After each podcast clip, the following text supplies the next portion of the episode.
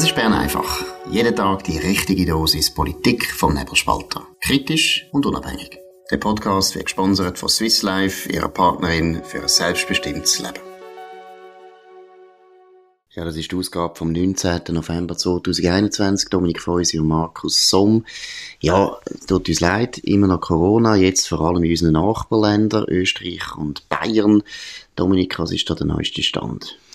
Ja, also Österreich ähm, verhangt einen, Lockdown, und zwar für alle, ab dem Montag, und dann am 1. Februar 2022 eine allgemeine Impfpflicht. Das ist das erste Land in äh, Kontinentaleuropa, wo das äh, so verhängt.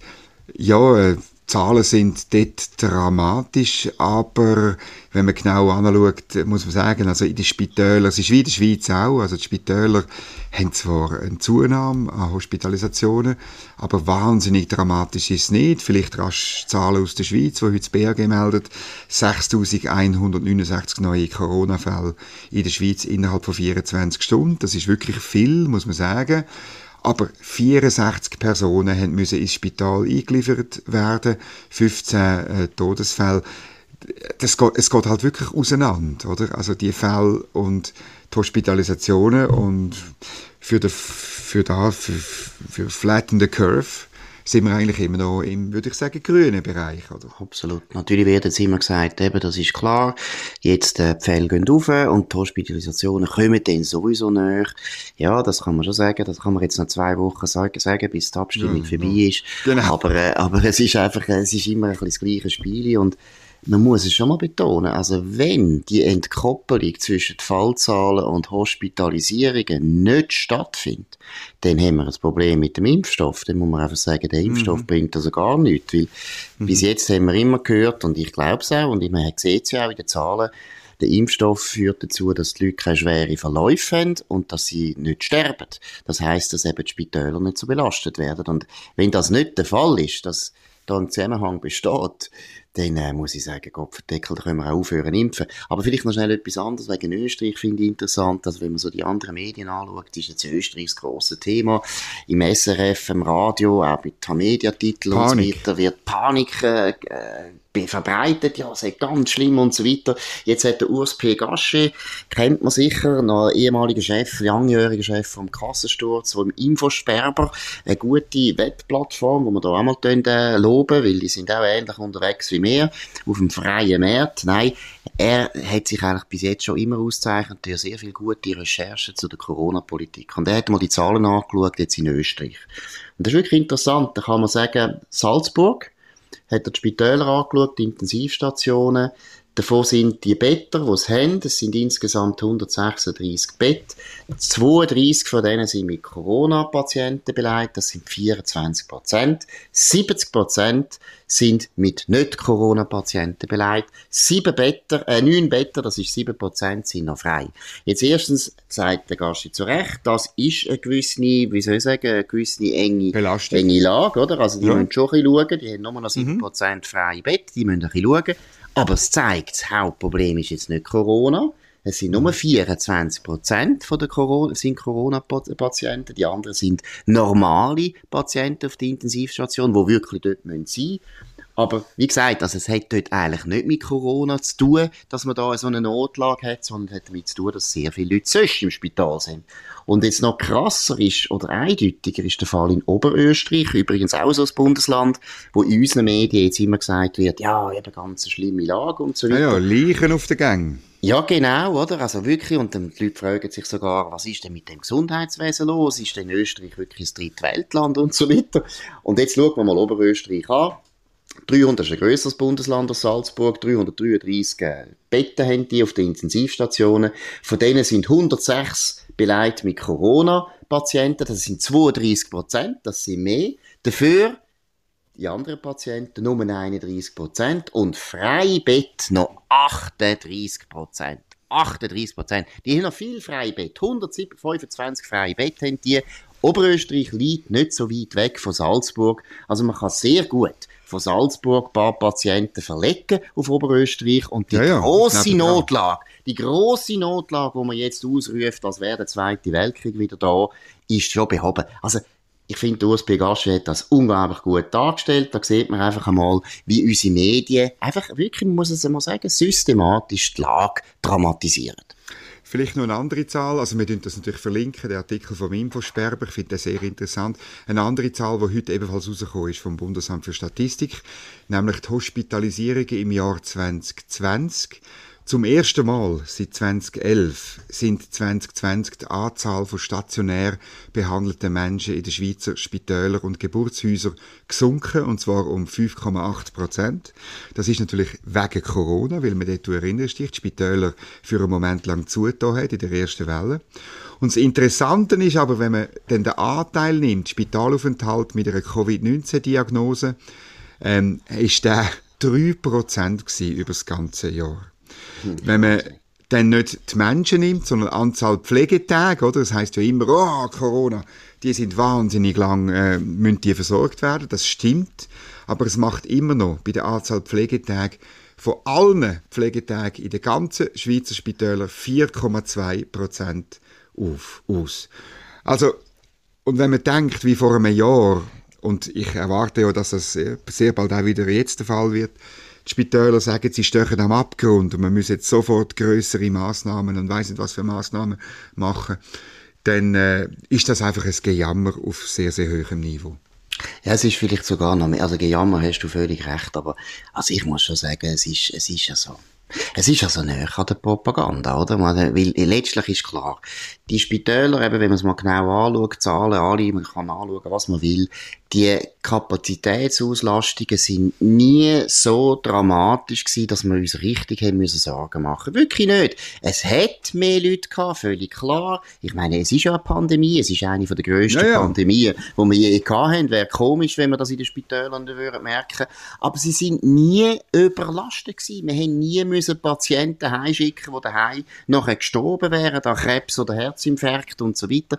Die Notlage hat es nie gegeben. Und das Zweite, was noch genauso störend ist, eben, wenn es so eine Notlage gibt, es gibt einfach Möglichkeiten, die Notlage abzuwenden. Man kann wirklich mehr Better aufstellen. Man kann mehr Leute einstellen. Letztes Jahr, da wissen wir aus sehr guter Quelle, an einem grossen Kantonsspital im Kanton Zürich, äh, wir können es auch sagen, es ist Winterthur, da sind nicht einmal Teilzeitpflegende gebeten worden, ob sie ihr Pensum, ihr Teilzeitpensum können erhöhen Das zeigt doch, die Lage ist eben gar nie dramatisch gewesen. Sonst hätte man also durchaus schon noch Möglichkeiten, um die Kapazität zu erhöhen. Ja, natürlich, oder? Ich meine, man hat, das System ist ja viel flexibler, als man jetzt tut, oder? Also man, aber man, man tut das so ein bisschen darstellen, als sei das ganz fix. Nein, ist es natürlich nicht. Und das ist auch, die Stärke von unserem System. Auch, äh, da liegt auch eine Stärke vom Föderalismus drin und dass das dezentral organisiert ist, dass es eben nicht, wir haben keine Einheitskasse wir haben kein Einheitsgesundheitswesen, kein Einheitsspitalwesen. Wir haben Gott sei Dank nicht ein System wie der NHS in Großbritannien und darum, darum haben wir die Flexibilität und wahnsinnig viele gute Leute in diesen Spitälern, muss man mal ein Lob denen aussprechen. Ähm, nicht nur einfach der Pflegenden, sondern ich finde wirklich, von wem niemand redet, das sind die, die das so ein bisschen planen. Weißt die, die sagen, okay, die Operationen müssen wir jetzt vielleicht äh, ein bisschen verschieben, äh, damit wir genug Reserven haben, eben damit wir flexibel bleiben, dass wir können Corona-Patienten oder auch Unfall, äh, es geht auch, auch im Normalbetrieb oder bei Unfallfragen im, an einem schönen TÜV-Weekend oder läuft halt in einem Universitätsspital in Zürich vielleicht mehr. Aber das sind sehr viele, sehr erfahrene, gute Leute, die das tagtäglich planen, schauen, wann machen wir welche Operation, damit wir die Versorgung kann sicherstellen Und das ist der Auftrag der Kantone, steht so in der Bundesverfassung. Absolut. Und das Einzige, was mich schon wundert ist, und ich meine, wir beide haben ab und zu Kontakt mit Leuten, die in den Spitälern arbeiten, die eben das uns sagen, was wir jetzt da sagen. Wir sagen das nicht ja, einfach ja. aus dem Blauen raus, sondern wir haben das wirklich abgestützt auf, auf Ärzte, auf Pflegende und so weiter, die uns genau das sagen. Was einem schon erstaunt ist, einfach, dass in den Medien solche Leute praktisch nie vorkommen. Sonst kommen immer Leute vor, die eben sagen, das ist ganz schlimm und wir gehen jetzt dann gerade unter. Das ist eigenartig, aber ähm, wenn man ein bisschen sieht, wie stark sich unsere Behörden exponiert haben in dieser Corona-Politik, und letztlich geht es um das, also sie haben unsere Freiheiten massiv eingeschränkt und sie wissen selber, das muss man gut legitimieren. Und sie haben einfach einen wahnsinnig starken Anreiz, immer zu dramatisieren, damit man eben die Einschränkungen kann legitimieren kann. Also wenn wir jetzt schauen, jetzt die Abstimmung kommt jetzt dann bald, ist doch völlig klar, dass jetzt kein Mensch will hören oder will sagen, ja, Lage ist jetzt nicht so schlimm. Nein, man muss jetzt wirklich sagen, ja, es ist dramatisch. Und sie sind ja immer so, das finde ich eben auch schön an der Corona-Politik, sie sind ja immer schön vorsichtig. Man kann ja heute wirklich alles sagen. Man kann ja sagen, ja, eben in drei Wochen sieht es gut aus oder schlecht aus. Wer nimmt das eigentlich noch richtig ernst? Ja, alle so. Prognosen haben bis jetzt eigentlich, ja, also ich habe nicht so als richtig erwiesen. Ja, man kann dann immer, oder man kann dann auch immer sagen, ja, eben, die Aussage habe ich vor drei Wochen gemacht, jetzt sieht es anders aus. Oder das ist natürlich äh, die Verbindlichkeit oder sagen wir die Halbwertszeit von so Aussagen ist auch sehr, sehr kurz, oder? Absolut. Und das, das hat auch, sich, ja. Und die Leute können sich auch nicht mehr erinnern, oder? Das ist ja klar. Das ist so, das ist so. Aber also, meine, Joe Biden, das finde ich immer das Schönste, oder? Der Joe Biden hat ja noch gesagt, im letzten März, wo der Trump äh, davon geredet hat, es gibt einen bald einen Impfstoff, hat er erstens gesagt, hahaha, der spinnt ja, eben, der hat ja keine Ahnung, da, der Trump. Und das Zweite ist, ja, den Impfstoff nehme ich dann ganz sicher nicht, ja, nicht impfen lassen. Und ich meine, heute redet Joe Biden ein bisschen anders. Das ist, so, ist ja nicht der einzige. Halbwertszeit ist ein gutes Stichwort. Das ist in der Politik sowieso äh, ganz, ganz ein wichtiger Wert. Ähm, wir müssen über ein Interview reden, das der Ignazio Cassis ähm, Tagesanzeiger gegeben hat, ähm, weil das interessant ist. Also es ist ja eine furchtbare Woche für ihn. Am Montag fliegt er auf Brüssel. Ähm, ich fasse sie von unsere Federal heute Abend so zusammen. Er fliegt mit leeren Händen hin und kommt mit einem Ultimatum zurück.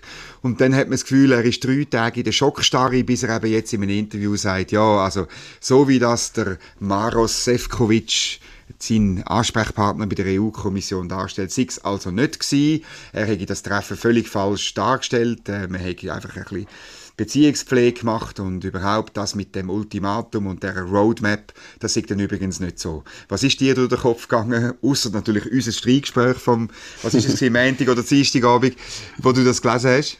Also ich glaube, die Ignazio Cassis ist jetzt richtig äh, übertöpelt worden, oder? Also ich glaube ja. ihm das, ich glaube ihm das, dass man nämlich nicht so geredet hat, dass äh, da nichts von, von Fahrplan und so weiter gestanden ist, oder dass man das sicher nicht so verbindlich gesagt hat, sondern dass der Sefcovic hätte ihn jetzt voll auflaufen lassen, oder? Hat natürlich eben, und ich meine, das ist eben das dumm gewesen, dass er gegangen ist mit leeren Händen, wie du das sagst. Er hat gar keinen Plan gehabt, was er eigentlich will in Brüssel, außer den Mensch kennenzulernen. Und da muss ich sagen, das ist jetzt nicht nötig gewesen. Da kann er auch Wikipedia durchschauen und dann sieht er, wer der Sefcovic ist. Sefcovic ist ein ehemaliger Kommunist muss man mal sagen. Ist ein, Aus, ist ein ausgebildeter Diplomat, damals in der Slowakei. Ist, hat äh, fünf Jahre in Moskau studiert, genau. an, der, an der führenden Diplomatenschule der Kommunisten damals.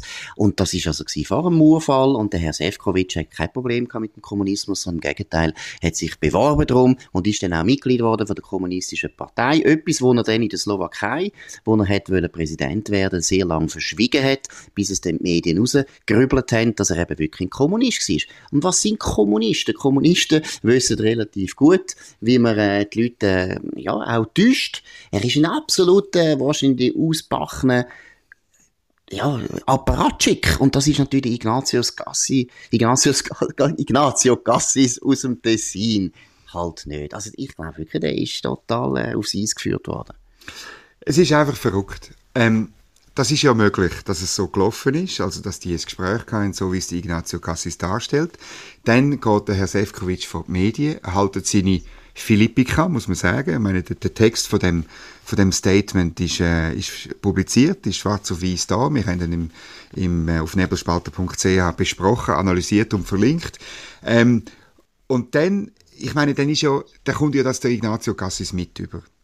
Und das Verrückte ist, dass er und oder seine Entourage nicht begreift, was läuft. Oder? Es ist ein Informationskrieg. Man muss das Wort vielleicht brauchen.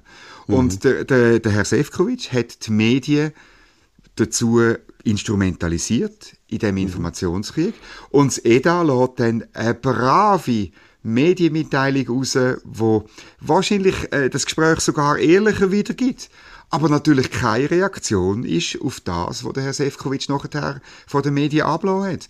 Und dann geht es drei Tage, bis er reagiert. Da muss ich einfach sagen, da, da sind wir halt einfach, oder wir, da ist einfach der Herr Bundesrat Gassis und oder seine Entourage naiv. Das geht nicht. Man muss checken, was abgeht. Und wenn der Herr Sefcovic so die Medien instrumentalisiert, so ein Ultimatum stellt faktisch, so auch wiederholt, was die EU fordert, obwohl wir ja gesagt haben, wir wollen das nicht, dann muss man sofort reagieren. Absolut, das finde ich auch. Und äh, ja, also ich meine, ich finde Livia Loy habe ich grossen Respekt. Ich glaube, das ist eine sehr gute Verhandlerin und eine sehr gute Staatssekretärin. Sie ist auch dabei in Brüssel. Deshalb kann ich mir aber gar nicht so recht vorstellen, was passiert ist, oder? Dass das überhaupt möglich war, warum dass die so aufgelaufen sind. Aber du hast völlig recht. Ich meine, da hätte sofort müssen reagieren und müssen sagen, die Pressemitteilung, da können wir uns nicht identifizieren. Das ist nicht, was wir besprochen haben. Und das sollen sie sofort machen und dann ja, ein, bisschen, äh, ein bisschen entschlossen. Nicht gerade aggressiv, aber deutlich. Nein. Und deutlich und freundlich.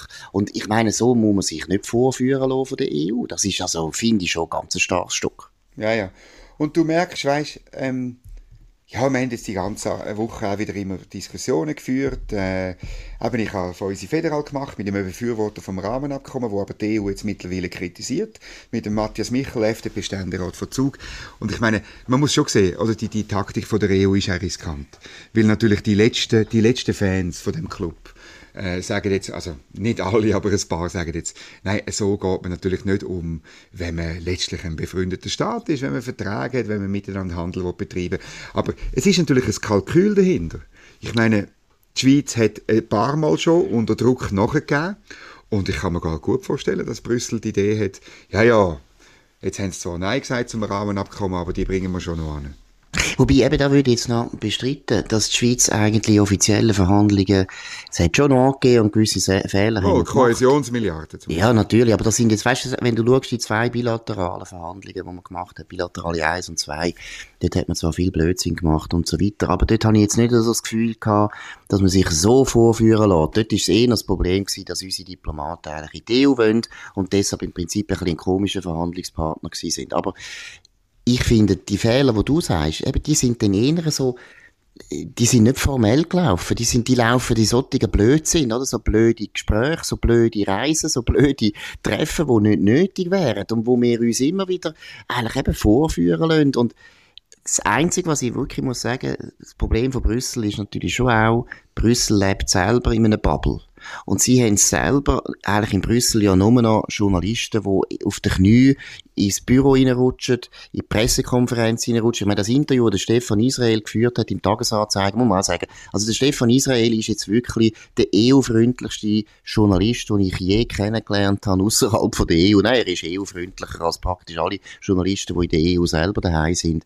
Und ich meine, dann hat man natürlich als EU immer das Gefühl, man sagt da in einer starken Position, weil man Journalisten total gut kann für sich nutzen Aber ob es dann wirklich funktioniert, wenn man dann wirklich mal muss Verhandlungen führen sieht man ja dann, ob es dann geht. Ich glaube es nicht. Also offenbar ist ja wirklich in der Entourage vom ähm, Ignazio Cassis äh, regt man sich auf über die Journalisten, gibt ihnen auch ein Stück weit Schuld. Und natürlich haben die Journalisten ähm, bestimmte Neigung. Es sind EU-Befürworter und mich stört das auch. Aber ähm, ich finde, es ist zu einfach, denen die Schuld zu geben. Ich glaube jetzt wirklich, bei dem Treffen hat die Entourage auch ein paar gravierende Fehler gemacht, insbesondere die schwammige, nebulöse, allzu diplomatische, unklare Medienmitteilung, die man rauslassen zu dem Treffen. Man muss sich nicht wundern, wenn man so kommuniziert, dann wird man über den Tisch gezogen.